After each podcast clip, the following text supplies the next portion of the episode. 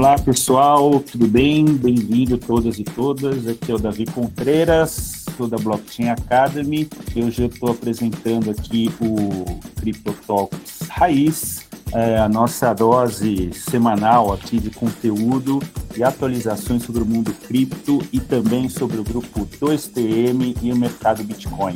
É, tenho a honra de pilotar esse foguete no dia de hoje, 20 de maio de 2022, e estou aqui muito bem acompanhado da minha amiga Mariana Baggio na direção técnica e sobre olhar sempre atento da nossa coordenadora Patrícia Nakamura, de algum lugar do metaverso 2TM.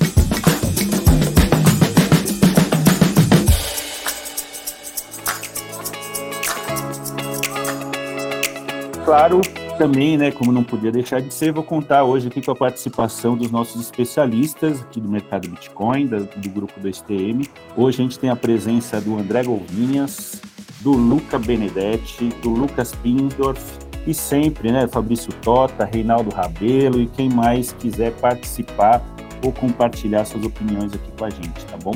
É, a gente preparou uma pauta aqui bem é, uh, especial, tem uns acontecimentos super bacanas aqui do grupo do e, claro, os desdobramentos aí que, do, do, do boom que aconteceu na semana passada. Né? Então, é, passando pela pauta de hoje aqui, a gente é, tem novidades da 2TM Ventures com André Golvinhas.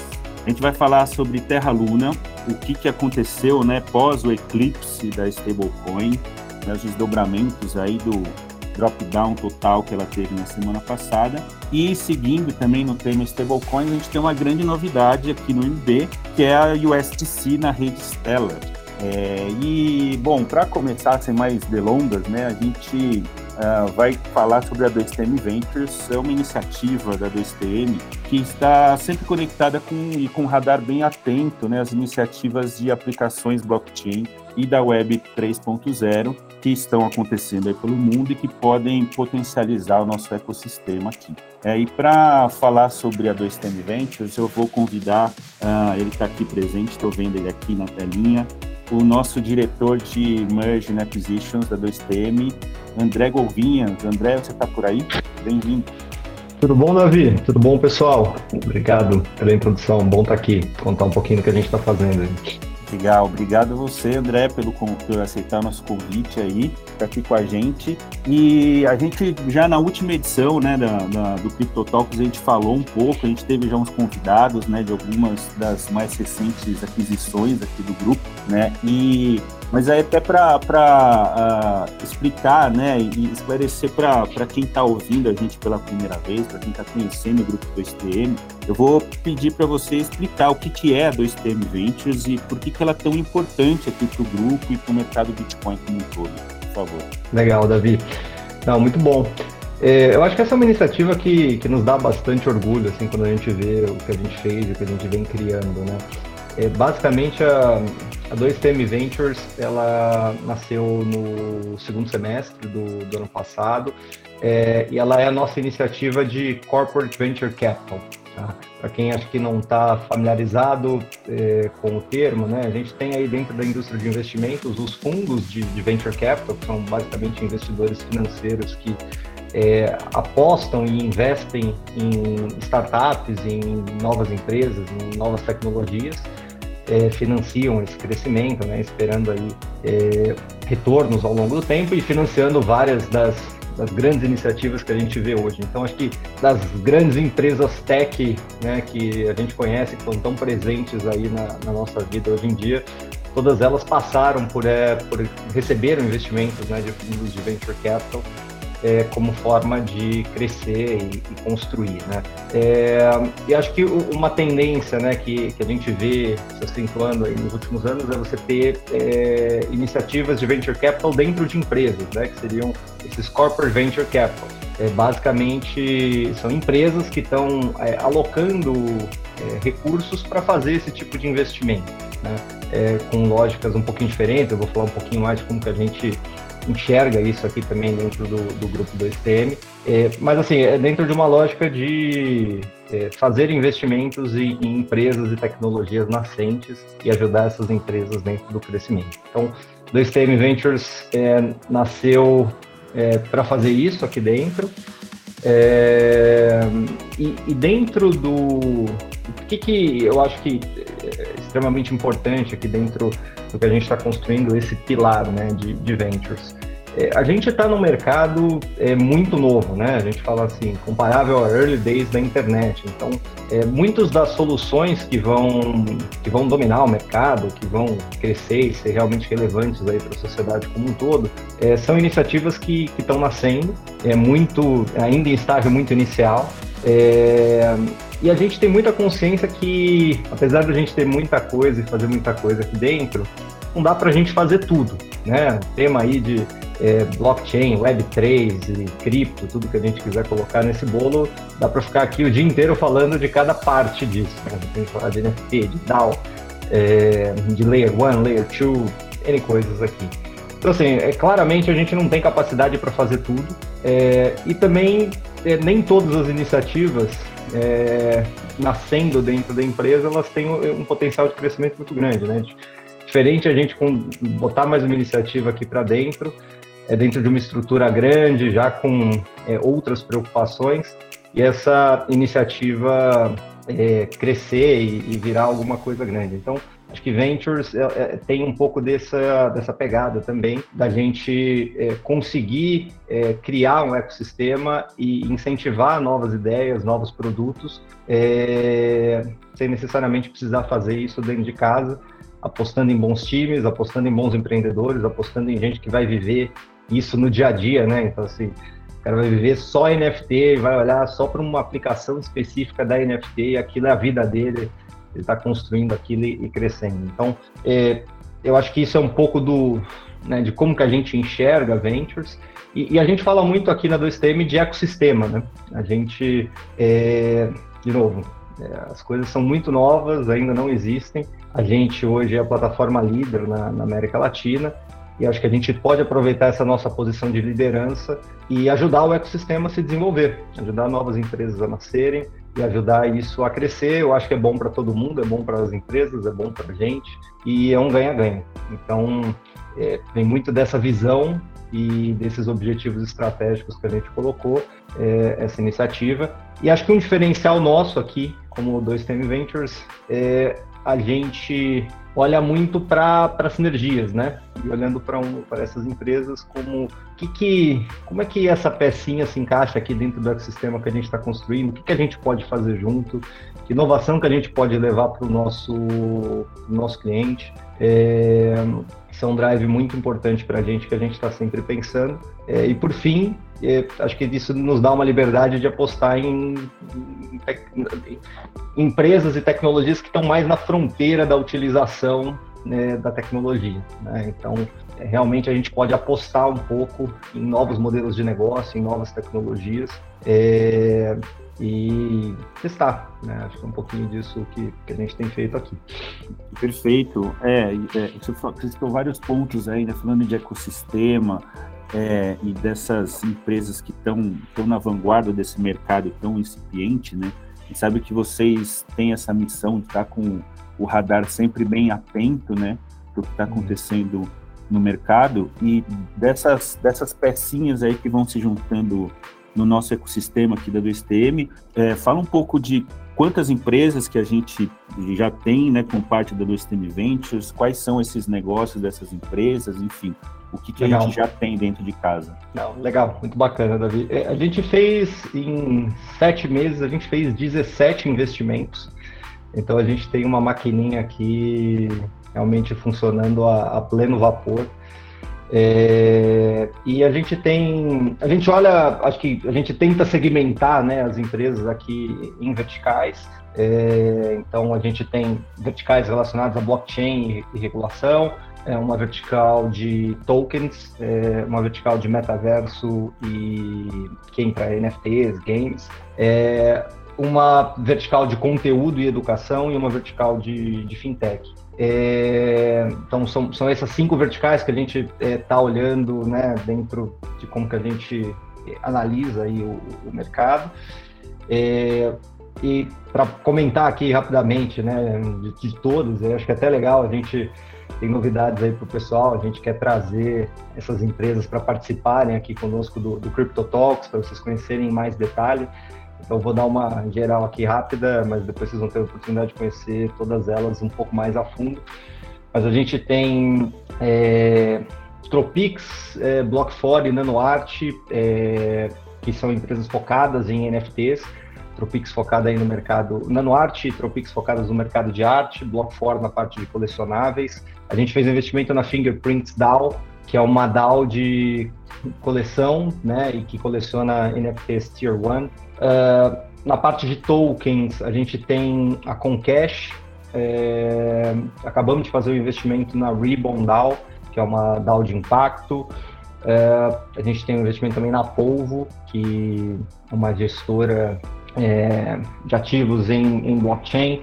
É, em fintech, a gente tem investimento na, é, que é um agregador financeiro, é, Abra, que é uma empresa americana, né, um cryptobank americano, é, e na Trace Finance, que é uma empresa de, né, de é, pagamentos e remessas é, internacionais e fluxos né, de, de capitais é, cross-border. Uh, na vertical de conteúdo e educação, a gente é investidor do Traders Club. É, e na vertical de blockchain e regulatório, a gente tem investimento na Figment, que é uma empresa canadense aí de infraestrutura para staking. É, SL Tools, que é uma empresa que está desenvolvendo é, uma plataforma de aluguel de ações, né, um marketplace de aluguel de ações. É a CERC, que faz é, a parte de recebíveis, né? É uma registradora de, de recebíveis. É, que está construindo uma bolsa de commodities baseada em blockchain. E a FID, que é uma DTVM, né? uma distribuidora de títulos e valores mobiliários. Então, tem bastante coisa aqui no, no portfólio. É, bem animado aí com, com várias delas. É, tem bastante coisa. Você citou 17 no começo, mas você começou a falar os novos, parece que já são 30, né? A gente até perde a, a, a conta aí, né? É, mas mas é, é, é, é, sensacional esse, esse trabalho, né? E esse, esse olhar, esse trabalho de, de, de curadoria e de negócios, né? Que é, é algo que é, tem muito valor aqui para o grupo. E, e é, você citou né, algumas frentes, né, algumas verticais, citou DAOs, NFTs, é, empresas de arte, é, é, registradoras, e assim, o que, que, que, que falta né, ainda nesse uhum. Portfólio da 2TM Ventures? É, assim, se a gente for falar de, de Web 3.0, assim, o que, que, que tem, tem, um, tem um teto disso, de, de, de, empresas, de novo, como, como, que isso, qual que é o futuro disso, né? Como, quais são os próximos legal. passos? Legal, legal, é, Davi. O... Sim, a gente, eu acho que quando a gente olha para portfólio é, e o que a gente procura, a gente é, procura construir uma visão é, realmente de quais são as peças que a gente quer ter aqui dentro desse, desse grande quebra-cabeça, né? É, isso envolve estar posicionado em temas que estão nascendo, que a gente considera interessantes. É, alguns desses investimentos são investimentos estratégicos que a gente está pensando numa parceria e no desenvolvimento de um novo produto. É, então, tem alguns desses drivers aí que a gente, que a gente acaba colocando quando a gente pensa né, em, em olhar para esse portfólio. É, eu acho que a gente agora, a partir de um, eu diria que a gente passou por um primeiro ciclo de, de investimento, que foi esse primeiro ciclo aí de seis meses, é, e depois de um primeiro ciclo a gente aprende bastante, né? Então a gente sempre tenta aprender e refinar um pouco do nosso processo. É, e agora a gente está né, começando, acho um segundo ciclo de investimentos, é, que a gente tem aqui alguns drivers aqui de, né, de, de, investimento. Então, acho que o primeiro é, é, um foco em empresas em estágios mais iniciais. É, eu acho que no primeiro ciclo dessas empresas todas que eu comentei, tem muitas que são de estágio inicial, mas tem algumas que já são empresas mais maduras, como é o caso da Figma, que é uma empresa que já é um unicórnio, né? Então, é, a gente participou de uma rodada um pouco que a gente chama um pouco mais late stage, né? Então a gente agora acho que foca mais em, em rodadas iniciais e realmente ideias nascentes, de novo. Estamos realmente caminhando para testar coisas novas e apostar em novos, em novos conceitos.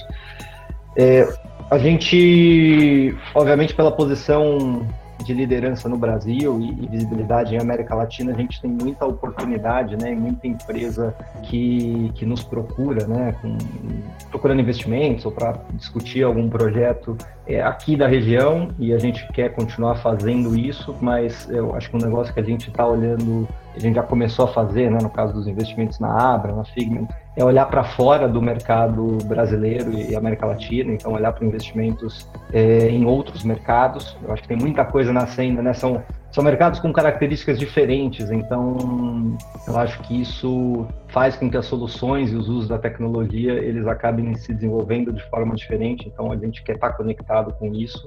É, e acho que o terceiro ponto aqui é que a gente está é, agora acho que um dos grandes vertentes aqui de né, que a gente quer focar e aprender e conhecer novos projetos é, são relacionados à questão da infraestrutura, mas principalmente protocolos, né? Então, é, a gente hoje não tem nada, né? Nenhum investimento em protocolos, Layer 1, Layer 2. Isso é algo que a gente tem olhado. Além desse movimento das DAOs, que a gente também aposta, gosta bastante, tem, muito, tem modelos de negócio novos surgindo. É, então, acho que são um pouco aí do, dos parâmetros que a gente está analisando e olhando quando a gente olha para novas oportunidades aqui no portfólio. São algumas pecinhas que ainda faltam aqui para a gente é, completar um pouco desse, dessa nossa visão. Maravilha, legal. É, acho que aí, enfim, está falando de, de uh, uh, olhar para falando de DAOs, né, de quem está na linha de frente mesmo, já criando soluções ali, já criando né, iniciativas que às vezes a gente eventualmente nem pensou e já está ali né, acontecendo, então trazer isso para perto, né? É, desses projetos que você citou, assim, o que, que, já foi é, realizado de fato, o que já está em andamento, que já está rodando junto com o mercado Bitcoin e, e todo o STM, assim, está mais Legal. aquecido, podemos dizer. Legal. É, como eu falei, é, acho que esse é, é um dos principais critérios, assim, quando a gente olha para o investimento, é pensar em como que isso encaixa e como que a gente consegue extrair sinergia desses investimentos, né?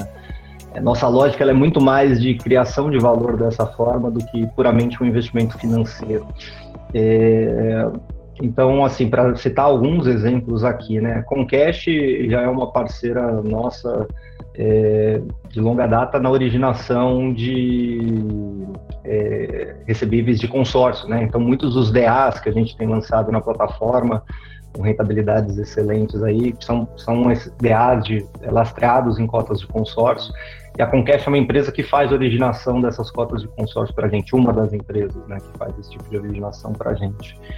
É, a gente tem aí os exemplos em NFTs, a gente lançou o nosso marketplace de NFTs aí no, no começo do ano, e as primeiras NFTs que a gente é, divulgou na plataforma foram lançadas com os nossos parceiros, né? Então, a, a nossa NFT de impacto foi lançada em conjunto aí com o Patropix, é, e mais recentemente a gente lançou também alguns colecionáveis da, da Block4 dentro da plataforma, é, fora alguns direcionamentos, né? Acho que a gente também recebe muito projeto de parceiro, né? Então está muito envolvido aí no mundo de esportes, né? Com clubes de futebol. Então sempre que eles nos procuram para desenvolver novos projetos, acho que além das coisas que a gente consegue entregar dentro de casa, a gente também tem muitos projetos que a gente vai desenvolvendo em conjunto com, com essas investidas nossas. É, outro exemplo é a Figment, que a gente sem querer dar muito spoiler, a gente tem aí no nosso roadmap é, um produto de staking para ser lançado em breve. E a Figment é uma das provedoras de infraestrutura que a gente está analisando para esse produto. É a FID, que é uma DTVM, é, muitos dos fundos, dos DAs e de algumas estruturas internas que a gente tem mais relacionadas ao mercado tradicional, a gente acaba usando o serviço deles também. Então, é, é o que a gente vem né, sempre tentando fazer, a gente quer fazer cada vez mais, e acho que parte do motivo da gente também estar tá aqui, dar visibilidade para todo mundo do, do, que a gente está fazendo, é porque a gente acredita que, à medida que todo mundo conheça um pouco mais aí do, do portfólio, novas ideias vão surgir e novas coisas em conjunto aí para a gente desenvolver com, com esse nosso ecossistema. Sensacional, perfeito. É, isso, isso, isso se, se coloca à mostra né, dentro do nosso portfólio, ver o, o, aumento de ativos listados que a gente tem na plataforma do mercado Bitcoin. né? Como, como o André falou, é, não, não dá para fazer tudo sozinho, então né, um resultado como esse, né, de tantos ativos listados e tão diversos também para diferentes perfis né, de público, de investimento, é fruto dessas, dessas parcerias, dessas aquisições. E eu gosto sempre de lembrar, né, eu estou aqui por causa dessas aquisições, né, o Blockchain Academy é, também veio a partir daí, a gente vai ficando com esse olhar também, né, esse, esse, esse tato assim para olhar o mercado e entender, e aí a gente acaba mandando lá pro, pro André, para Yasmin, para o time do, do André Golvinhas aqui, ó, dá uma olhada nisso, o que, que vocês acham disso, ver se interessa tal, e aí a coisa vai, vai avançando, né? Mas, Golvinhas, se quiser deixar um recado aí aqui pro pessoal, o pessoal que está assistindo a gente aqui da 2TM, quem está ouvindo a gente no Spotify, fica à Legal. vontade, suas últimas palavras aí, por favor. Não, legal. É, pessoal, o que eu queria deixar aí de recado é, eu acho que essa iniciativa, o sucesso dessa iniciativa de Ventures depende muito de vocês em, em várias frentes. Então, é, tanto como o Davi comentou, né, para gente, como é que a gente tem acesso a um pipeline tão bom de oportunidades, como a gente com, descobre empresas bacanas, é, através de vocês, através de quem está no mercado. Às vezes você se depara lá um projeto interessante, sabendo que a gente tem aqui uma iniciativa de investimentos faz a conexão com a gente aqui, com o time, eu, Yasmin, Raquel. É, a gente vai lá, conhece, explora um pouco, e daí sai muita coisa legal. E depois que a gente traz essas empresas para dentro, eu acho que é na medida que vocês vão conhecendo, se interessando por algum dos temas, a gente é muito mais um facilitador aqui para fazer essas conexões e vocês poderem né, explorar um pouco das ideias aí que, que forem surgindo. Então a gente conta muito com vocês e para quem está nos ouvindo, que não está aqui no grupo 2TM, mas que está no mundo cripto, está com um projeto legal, é, a gente tem o um site aí da 2TM Ventures, é só entrar no, no Google e procurar. É, lá você tem um e-mail para mandar a sua oportunidade para a gente e a gente bater um papo, conhecer o projeto. Pode ser um bom começo de um, uma boa parceria, um bom casamento. Então é isso. André Golvinha, senhoras e senhores, obrigado, André, pela sua presença. É, nas próximas gente. edições do Crypto Talks a gente vai, vai seguir falando da 2TM Ventures, a gente vai conhecer um pouco mais sobre as outras empresas, enfim. Fica ligado que vai ter mais coisa vindo por aí. Tá bom, obrigado André. E vamos seguindo aqui com a nossa pauta. A gente tem aqui desdobramentos, né? Vamos, vamos voltar aqui para a grande novela que começou na semana passada é, e seguir com as últimas informações sobre Terra Luna né, fazendo um rápido resumo, né, para quem não acompanhou, quem estava num bunker a 50 metros abaixo da Terra, ou quem estava em outro planeta cripto na semana passada, né, a stablecoin algorítmica, né, Terra Luna perdeu a sua paridade com o dólar e acabou evaporando, acabou virando fumaça, foi a zero. E assim a coisa foi tão pesada, né, tão tão complicada que uh, na semana aqui, do dia 18 de maio, assim, numa tentativa de recuperar, né, de retomar é, é, um, um, uma salvação aí para o protocolo, né, é, os organizadores, né, a comunidade colocou em votação uma, uma saída e um fork para tentar uh, recuperar a Terra Luna, né? Então, assim, por isso eu vou, vou chamar aqui para falar para a gente um pouco do que do que, que teve de desdobramento disso, o Luca Benedetti, que é do nosso time de research aqui do mercado Bitcoin. É, Luca, tudo bem, cara? Você está aí? Tá, Opa! Tá vivo, tá depois de tanta turbulência aí. Conta pra gente o que que, que, que tá, em que pé que tá, como que tá essa votação, se ela tá acontecendo, como que a, a se a comunidade de Terra Luna tá engajada, enfim, vai ter fork ou não? Então, é, ao que tudo indica agora, parece que vai ter fork, tá? Ele, né, quando, quando essa proposta foi de fato lançada, né, quando o Docon, é, que é o fundador da Luna, postou isso aí lá nos fóruns de governança da Luna, teve uma rejeição muito grande. O pessoal ficou, assim, pé da vida com ele, ninguém queria saber de fork, queria, de fato, um, um reembolso, né, vamos dizer assim. Queriam que pegassem o, os bitcoins que estavam lá na Luna Foundation Guard e, e pegassem essa grana e, e, e dessem aí para todos os holders de UST, todos os holders de Luna. É, o que aconteceu é que tiveram algumas mudanças nessa proposta que o Docom passou, né? Ele mudou algumas alocações de, de forma a beneficiar mais quem era o pequeno holder, né? Quem tinha menos dinheiro no projeto, e aí quem tinha mais, tem mais dinheiro vai acabar é, se prejudicando mais, assim, vamos dizer. É, o, o, na proposta original era o contrário, né? Ele queria beneficiar as baleias e tudo mais. Inclusive tem até uma fofoca de que provavelmente usaram aí os fundos da Luna Foundation Guard para fazer um, um reembolso para as baleias, trocaram aí os bitcoins e, e os SDCs que tinham lá é, pela, pela, pelos fundos que, que as baleias tinham, tanto em Luna quanto em UST, e por isso a Luna Foundation Guard agora só tem 313 bitcoins dos quase dos mais de 40 mil que ela tinha inicialmente. Né? Então, é, tem muita gente pé da vida com isso aí. É, mas a, a, proposta tá, tá rolando. É, vou até olhar aqui como é que tá. A, a, agora tem 79%, as pessoas estão votando 79% com sim, e tem 14% votando não com veto. O que, que, é esse não com veto? Se um terço votar em não com veto, a, a proposta não passa. Independente de quantas pessoas votarem sim, se o não com veto tiver é, um terço aí de todos os votos, é, a gente pode ver aí a proposta não passando. Por enquanto parece que vai passar. É, eu acho que vai passar mesmo. E vão fazer da mesma forma que o Ethereum fez lá atrás, né? O Ethereum, quando teve o hack da DAO, não sei se muita gente, muita gente acompanhava o mercado nessa época, né? Mas logo no, nos primórdios do Ethereum, é, teve um evento chamado Hack da DAO, em que grande parte dos fundos que estavam na rede do Ethereum foram hackeados e, e, isso gerou um hard fork na rede, e aí você criou o Ethereum Classic e o Ethereum, né? O Ethereum Classic sendo a rede onde ocorreu o hack, e o, e o Ethereum a rede onde eles meio que voltaram a rede no tempo antes do hack para continuar é, o, o, o, protocolo, né?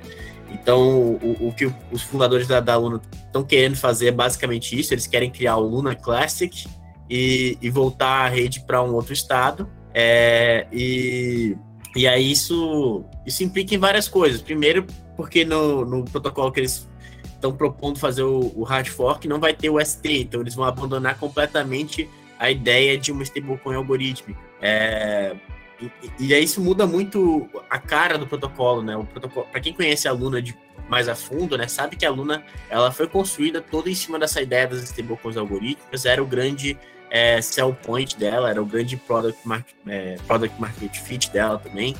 Então, vira de fato outro protocolo, outra coisa. É, eu mesmo não estou muito bullish nessa ideia de um fork da Luna, eu acho que, sinceramente, vai dar extremamente errado. É, e tem um, um, lado que ninguém. que assim, as pessoas estão preocupadas e ninguém está falando muito, né? Mas é o risco do Docon ser preso, né? O fundador da, da, da Terra ser preso. É, eu estava acompanhando algumas notícias lá da Coreia do Sul, para quem não sabe, a Terra Luna é coreana, né, sul-coreana.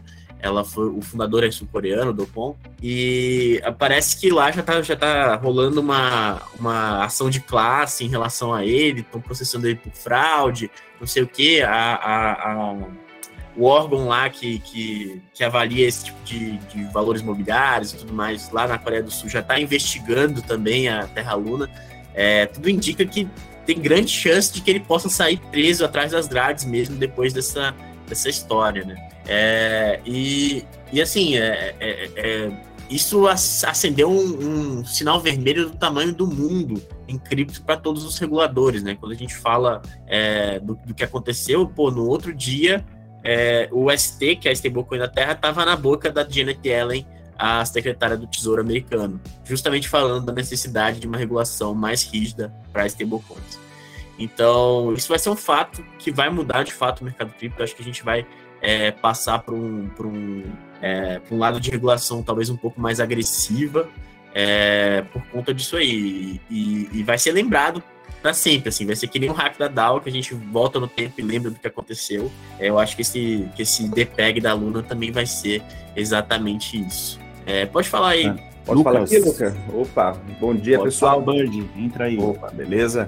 Então, Luca, é, vamos supor, tá, que vai dar tudo certo ali, o Docom vai ser preso, né, tipo, e que ninguém liga para confiança em protocolos e projetos que foram pro ralo, né. Vamos supor que eles façam o fork, dê tudo certo, a Luna vai virar uma concorrente, né, da, da Ethereum, né, vai ser mais uma concorrente aí, mais uma Ethereum killer, é, e uma das formas de a gente visualizar se é um bom projeto ou não é a gente ver a quantidade de desenvolvedores, né, que trabalham em projetos, que trabalham dentro da blockchain, né? É, vamos supor que o Docon não vai ser preso, né? Que a, a, crise de confiança vai ser estancada. Você acha que a nível de estrutura de desenvolvedor, assim, a nível de estrutura de, de a, capital humano que trabalha na Luna, eles têm chance de desenvolver um, um protocolo legal, né? Tem projetos interessantes ali para puxar, chamar capital, né?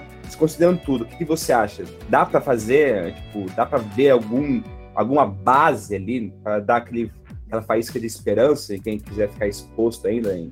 Cara, é, pelo que eu vi, a maioria dos projetos estão querendo fugir mesmo da Luna, mesmo com o fork. É, muitos já estão se abrigando aí em outras redes, indo para Avalanche, indo para outras Layer Ones e não, não, não vão optar por ficar na Luna. Alguns, alguns optaram por realmente fechar as portas. É o caso do Mars Protocol. Era um protocolo que eu estava investido, inclusive. Eu, eu coloquei uma graninha lá no início. É, eles fizeram uma espécie de lock drop em que você travava uma grana por um tempo e recebia os tokens do projeto. Nessa eu me ferrei, né? Porque eu travei o ST e o ST perdeu completamente o valor. É... tá lá, destravaram, né? Mas, mas agora não vale nada. Era, era, era um valor bom e agora é troco de, de pão, assim. É, mas mas a, o, o, que eu tenho visto dos movimentos dos projetos, por mais que tenham muitos projetos bons, que era o caso do Mars Protocol também, era o caso do Kujira, que era um que eu gostava bastante. É, é, a grande maioria deles eu tô vendo que estão querendo migrar para outros protocolos, migrar para outras redes e não continuar é, na rede da Luna. Tem um movimento muito forte, tanto para Avalanche, então muita gente indo para Avalanche e muita gente indo para Juno. É, acho que muita gente não conhece a Juno, mas a Juno é uma outra rede dentro do ecossistema da Cosmos que é focada em DeFi. Então, ela, é, para lançar um protocolo na, na Juno, muitas pessoas dessas que desenvolveram na Terra não vão ter nem que mudar o código, porque a Juno lá também usa o, o que eles chamam de Cosme WASM, né, que é o, o, o WebAssembly da Cosmos. É, então, é, eu acho que, que o, vai ser um fluxo migratório mesmo de projetos, assim, vai ser um grande êxodo aí de, de projetos de DeFi para essas outras redes. Humberto, tá aí na linha, Humberto Andrade? Tá opa, opa. Não, era só para contribuir com um pouco o assunto de antes, né, sobre regulação. É, além da, da Yellen, né, que comentou sobre a Luna, ontem teve uma solicitação de reunião é, do grupo do G7 para falar sobre stablecoins, justamente por conta desse crash também.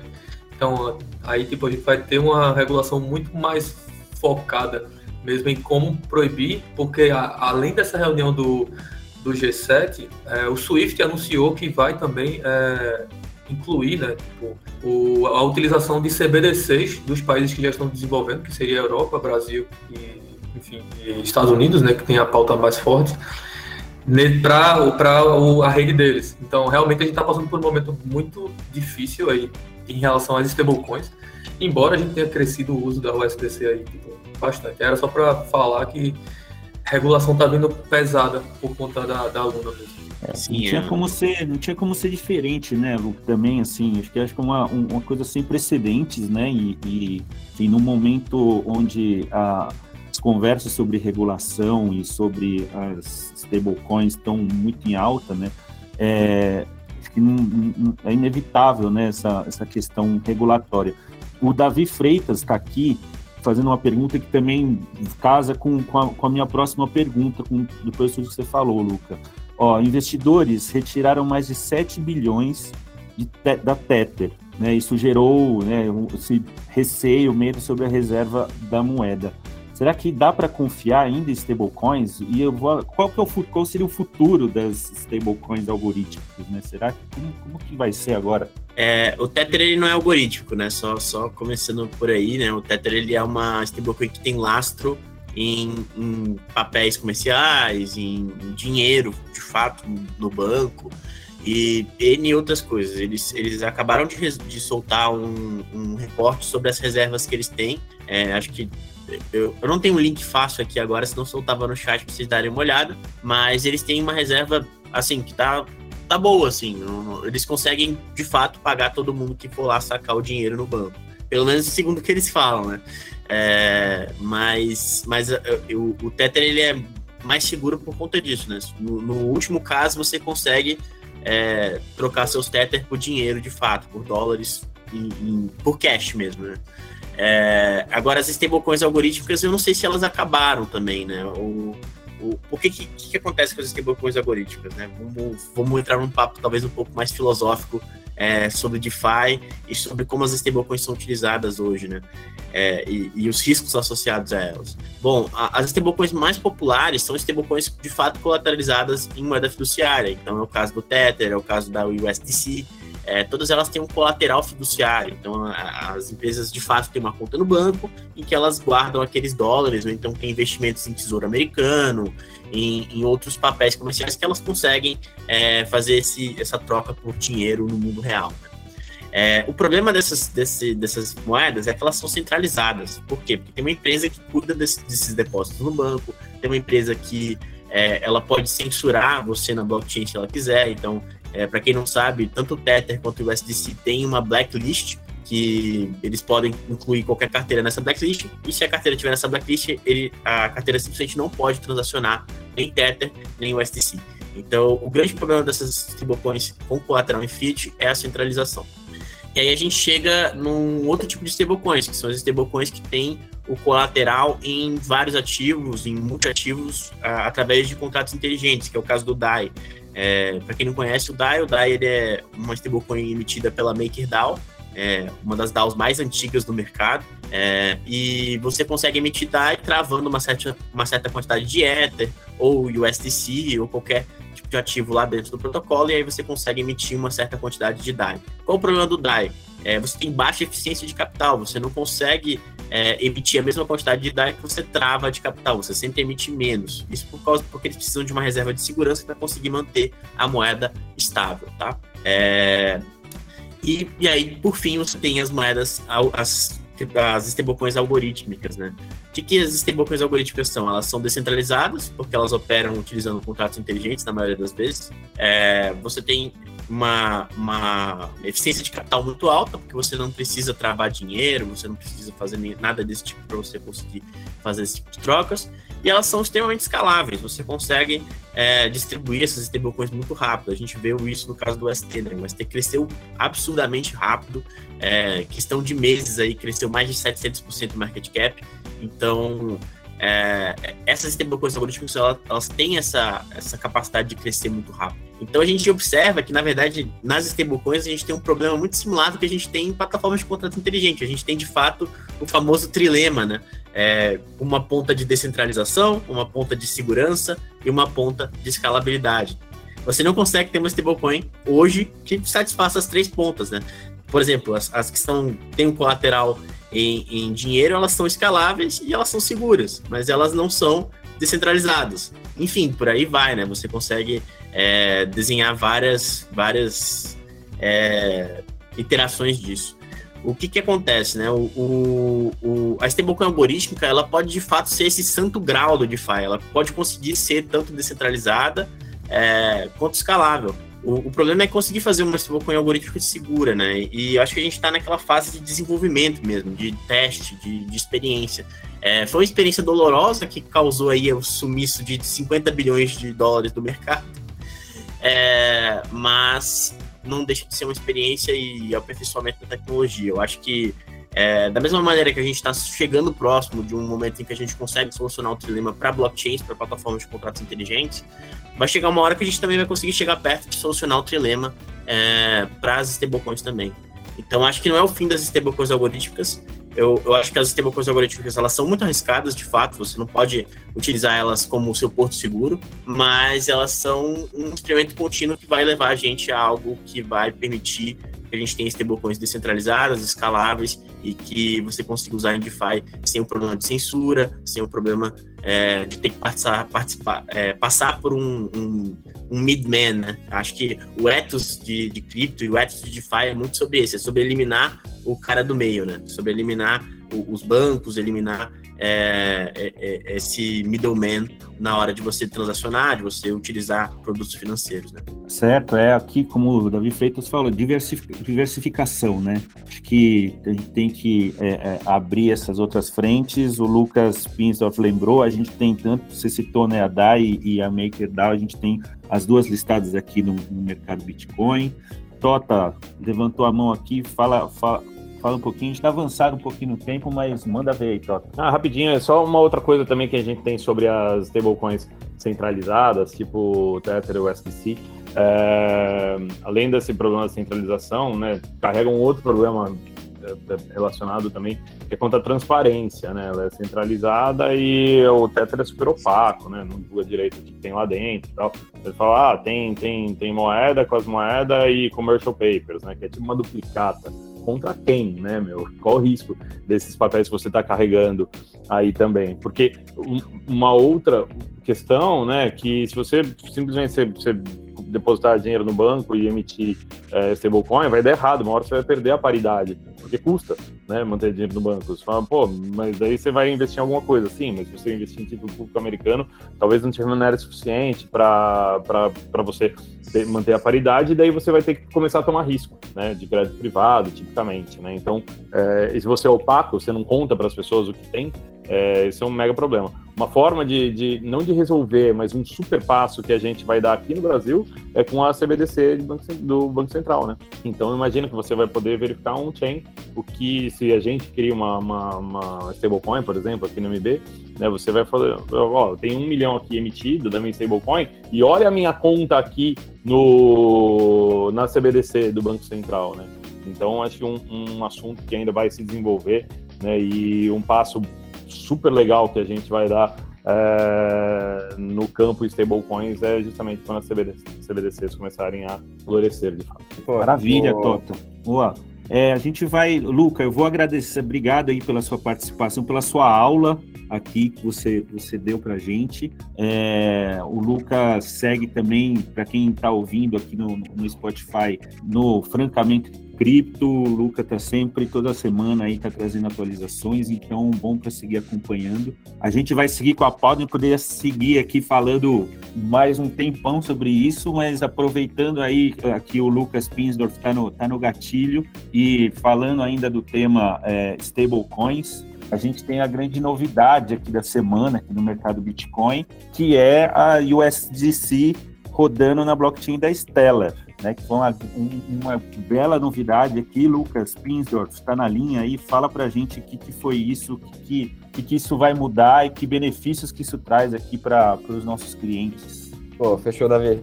Cara, só eu já fiquei feliz aí com, com a minha charge que foi montada. Eu queria ser essa pessoa na vida real aí. Acho que a autoestima ia tá, tá bem mais pra cima, assim. Tá bonitão ali em 3D.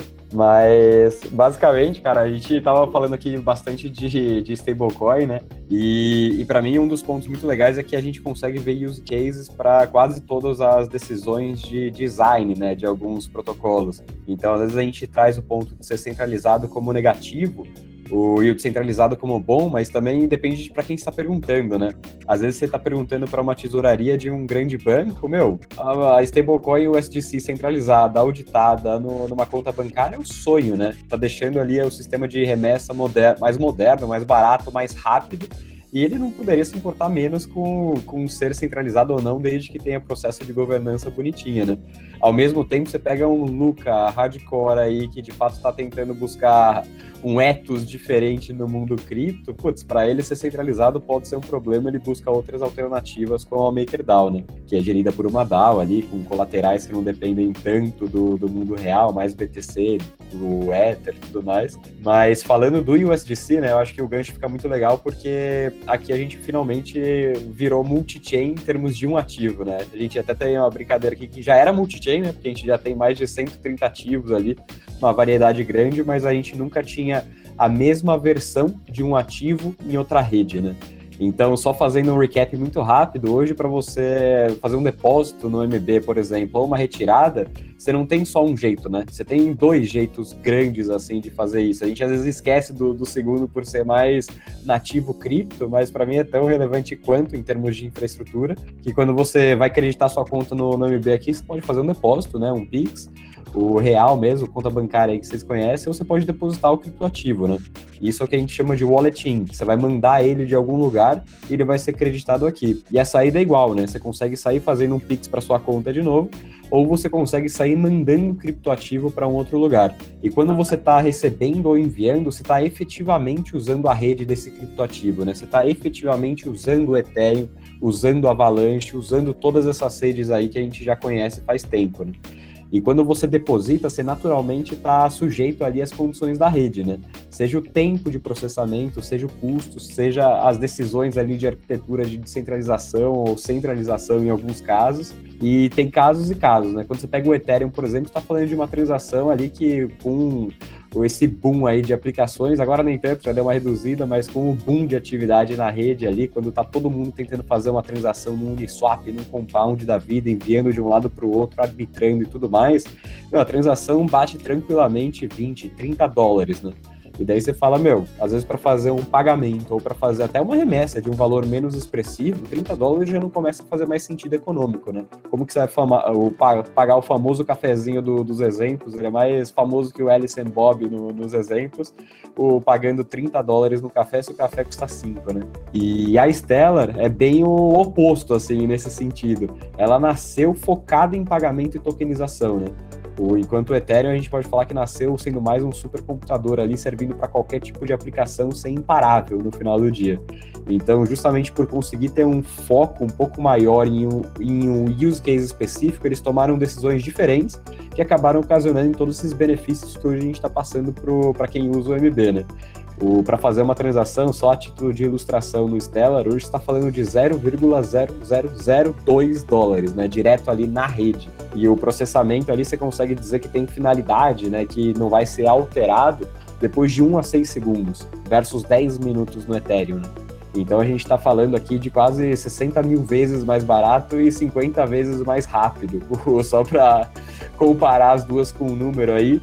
Então você consegue imaginar o benefício e agora o cliente consegue também o sair e chegar nesse tipo de criptoativo aqui, né? Para mim é um, é um super ganho.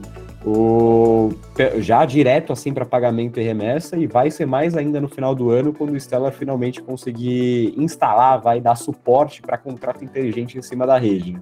Como lá atrás eles eram focados em pagamento, hoje é isso que a rede faz. Né? Já num volume bem expressivo, fechando até alguns grandes players de, de remessa internacional para dentro da rede, mas também vai possibilitar tudo que a gente já conhece, veio a gostar ou desgostar em alguns casos, dentro do Ethereum, né? O troca descentralizada, empréstimo, derivativo, tudo isso também, em parte, vai ser possibilitado pelo Stellar no final do ano, o que no final do dia dá ainda mais uso, né? Pro, pro USDC em cima dessa rede. Você vai co começar a contar não só para pagamento e remessa, como também para uso dentro dessas aplicações descentralizadas.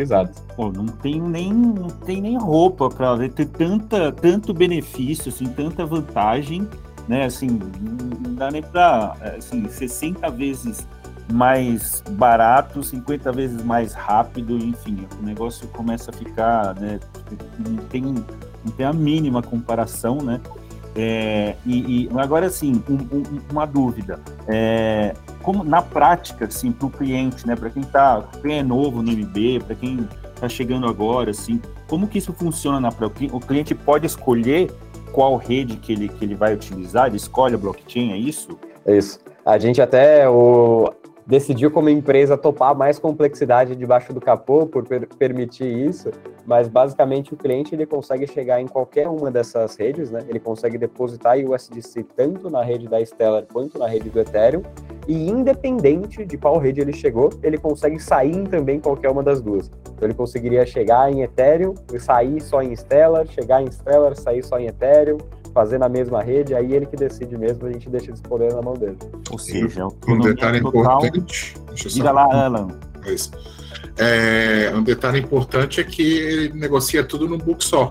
Né? Não importa por onde ele trouxe esse dinheiro, ele está negociando aqui no mesmo book. Né? Ele só escolhe o canal por onde ele quer receber e enviar, mas depois aqui dentro ele faz, fica à vontade para fazer o que quiser ou seja, autonomia total na mão do, na mão do cliente e, pô, assim, uma, uma conquista mesmo, uma, uma, uma é, entrega, assim, espetacular, né? Uh, Lucas, Alan, a gente sabe que tem muita gente envolvida nessa, nessa entrega, né? E parabéns para todo mundo, né? Sabe que tem, tem uma equipe grande por trás aí disso para que isso possa ir aí para os clientes. Então, reforço aqui os parabéns. Se mais alguém quer comentar sobre, sobre essa novidade aqui no MB. Marcos Garcia falando, então, bora comprar XLM. Bora comprar XLM. É isso. Aproveitar, aproveitar essa, essa sexta-feira aqui ainda né, olhar pelo, pelo lado positivo e ver aí a, a, a oferta, a promoção aí que, que estamos tendo em, em cripto e vamos em frente. Aqui o Alan reforçando o time de custódia, de trading, a experiência completa. É isso aí, pessoal. O MB, mais uma vez aí com uma entrega espetacular com o time também entrosadíssimo e vamos em frente. A gente está estourado no tempo, é, já estamos aqui há uma hora. Se deixasse esse, esse CryptoTalks de hoje aqui avançava muito mais, é, é, muita coisa mesmo. Mas queria agradecer a participação de todo mundo: Tota, Lucas, Luca Benedetti, Humberto, Bird, Alan, todo mundo que está aqui acompanhando. É, lembrar né, para todo mundo que seguir acompanhando o Crypto Talks, né, aqui no Spotify. É, também, né, como a gente já citou, tem o Francamente Cripto, com o time do André Franco, Morning Call do mercado Bitcoin e, claro, nosso Crypto Talks raiz de toda semana. É isso, pessoal. Um grande abraço para todo mundo um, e vamos nessa. A gente se vê na próxima edição. Tchau, tchau.